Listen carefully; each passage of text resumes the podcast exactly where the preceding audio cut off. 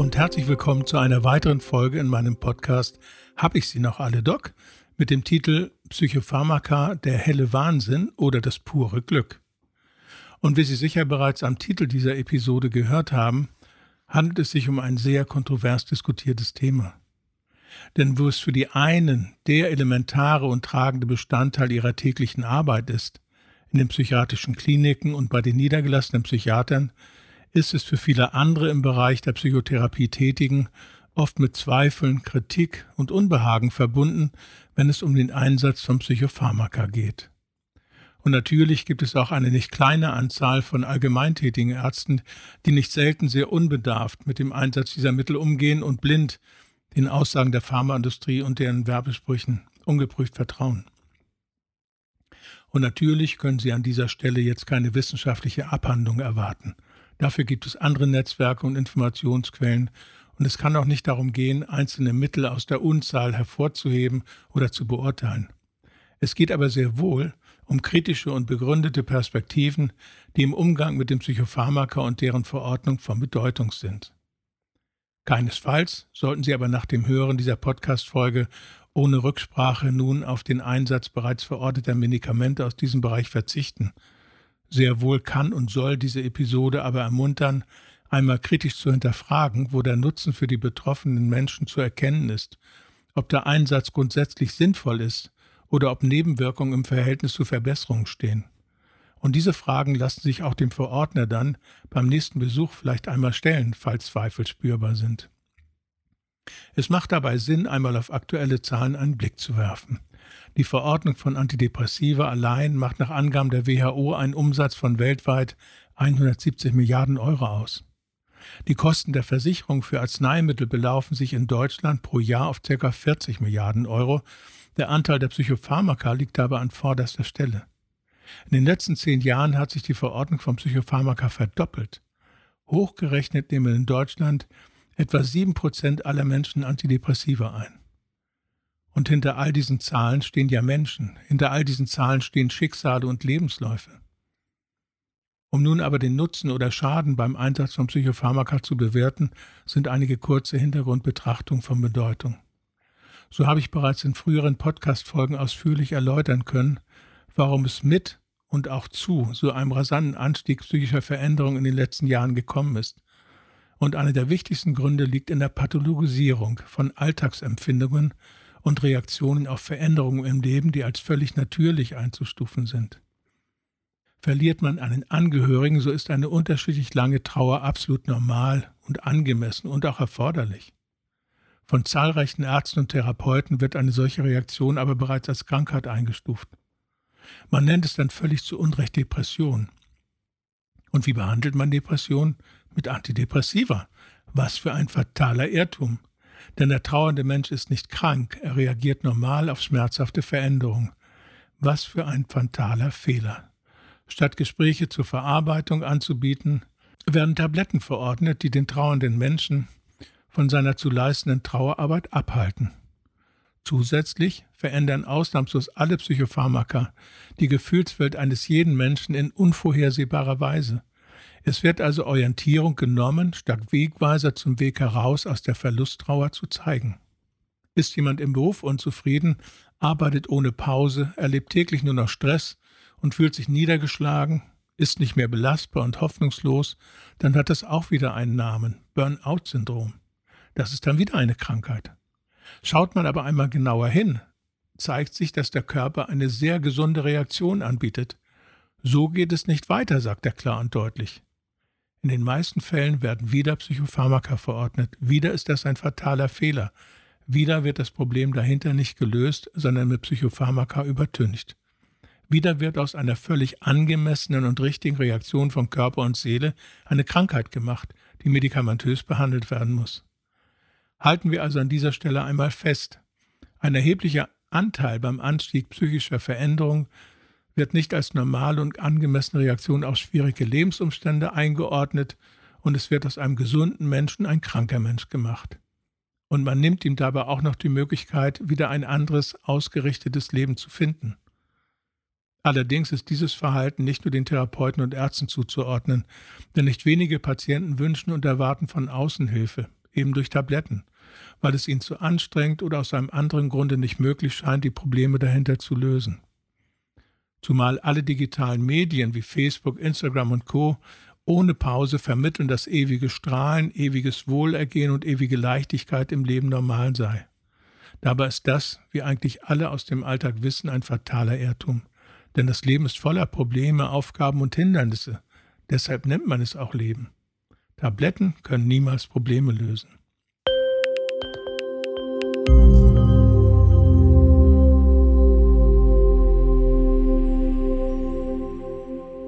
Schauen wir uns jetzt einmal die unterschiedlichen Gruppen der Psychopharmaka an. Letztendlich handelt es sich dabei um vier Hauptgruppen. Antidepressiva, die den absolut allergrößten Anteil darstellen. Neuroleptika, die meistens bei Psychosen wie bei Schizophrenie oder anderen wahnhaften Zustandsbildern zum Einsatz kommen. Dann sind da die Tranquilantien, das sind Beruhigungsmittel, die auch sehr weit verbreitet sind bei Unruhezuständen, Ängsten und auch Zwangserkrankungen. Und zum Schluss gibt es noch die Psychostimulantien, wie sie zum Beispiel bei ADHS eingesetzt werden und nur eine kleine Gruppe abbilden. Wenden wir uns also zunächst einmal den Antidepressiva zu, die ja den weitaus größten Anteil aller Verordnungen darstellen, die höchsten Zuwachsraten haben und sehr breite Anwendung finden.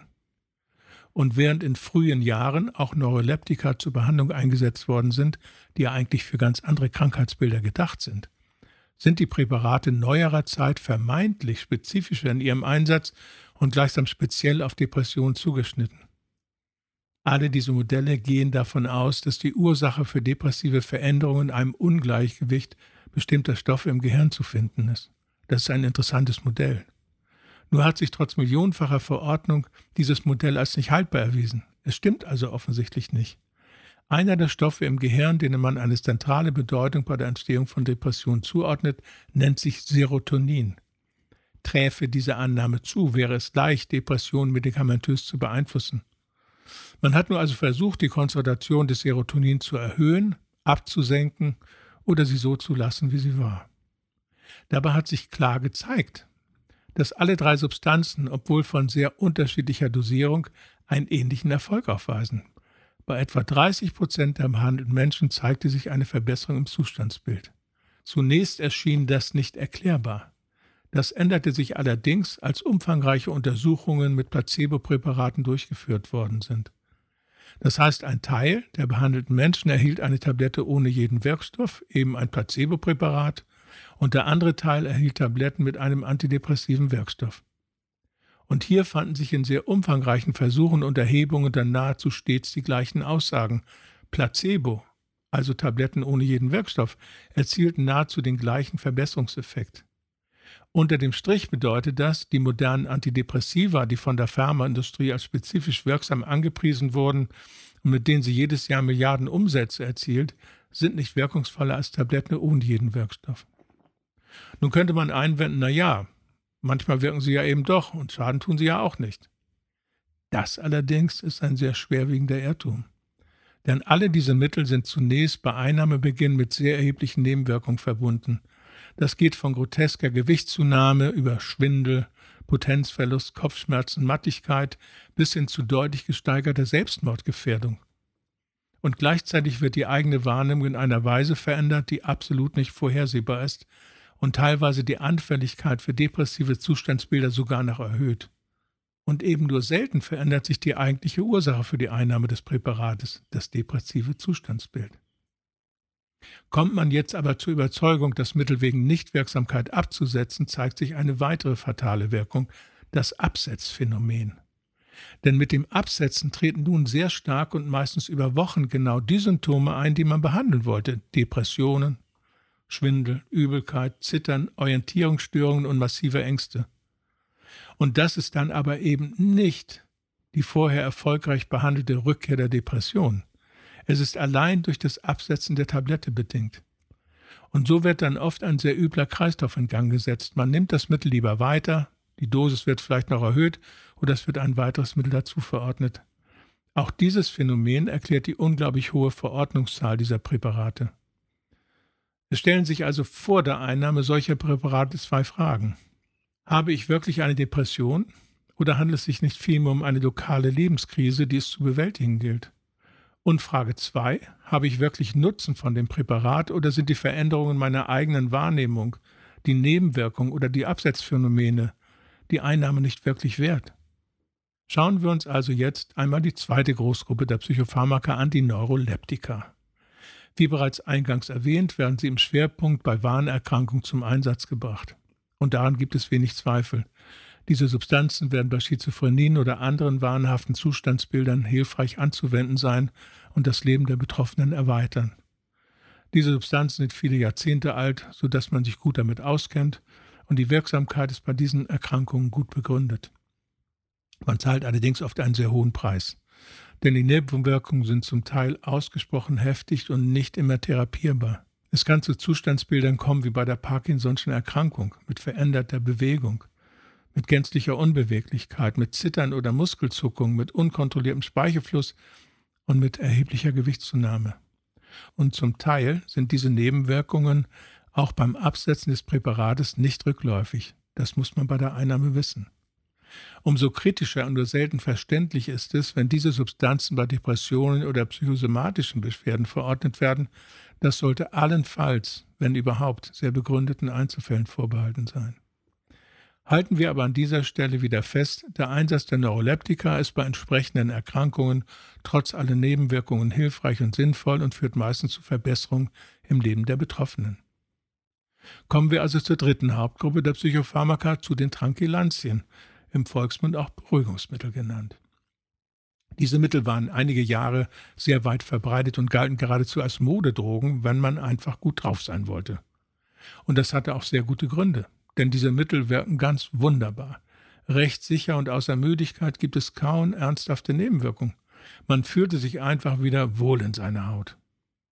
Das Einsatzgebiet ist breit. Innere Unruhe, Ängste, Schlafstörungen, Zwänge, Prüfungsängste, Flugängste. Dann allerdings stellte sich sehr bald heraus, dass das Wohlbefinden nach der Einnahme dieser Mittel mit einem sehr gravierenden Nachteil verbunden ist. Denn bereits nach kurzer Zeit stellt sich eine Abhängigkeit ein. Die Dosierung muss erhöht werden und beim Mangel treten massive Ängste und andere Erzugserscheinungen auf. Bei regelmäßiger Einnahme über vier Wochen und darüber hinaus ist ein freiwilliger Entzug nur noch schwer möglich.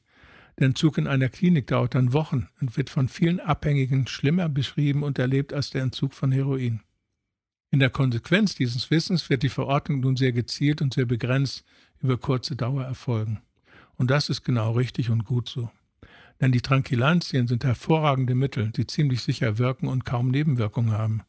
Im Akutfall sind sie deshalb oft Mittel der ersten Wahl, um betroffenen Menschen eine Basis für therapeutische Arbeit zu ermöglichen. Die Suchtgefahr begrenzt dann den Einsatz in der Dauer maßgeblich. Als Fazit lässt sich aber für diese Gruppe sagen, bei den Tranquilantien handelt es sich um wirksame und nachgewiesen stabilisierende Substanzen, die bei richtiger Indikation und bei kurzer Dauer im Akutfall sehr hilfreich einzusetzen sind. Bleiben wir in der Betrachtung noch bei den Psychostimulantien, also jenen Mitteln, die Aktivitäten auslösen und bestimmte Gebiete im Gehirn stimulieren. Bekannt sind solche Substanzen ja vor allem aus dem Drogenbereich, wo man sie breit gefächert findet. Medizinisch kommen sie nur selten zum Einsatz. Ein Haupteinsatzgebiet ist das Aufmerksamkeit-Defizitsyndrom des ADHS, wobei die Möglichkeiten darüber weit gefächert sind und die Meinungen darüber ebenso weit auseinandergehen. In Anbetracht der verschwindend geringen Einsatzmöglichkeit als Psychopharmakon möchte ich an dieser Stelle nicht näher darauf eingehen. Wie lässt sich also nun die eingangs gestellte Frage beantworten? Psychopharmaka, der helle Wahnsinn oder pures Glück?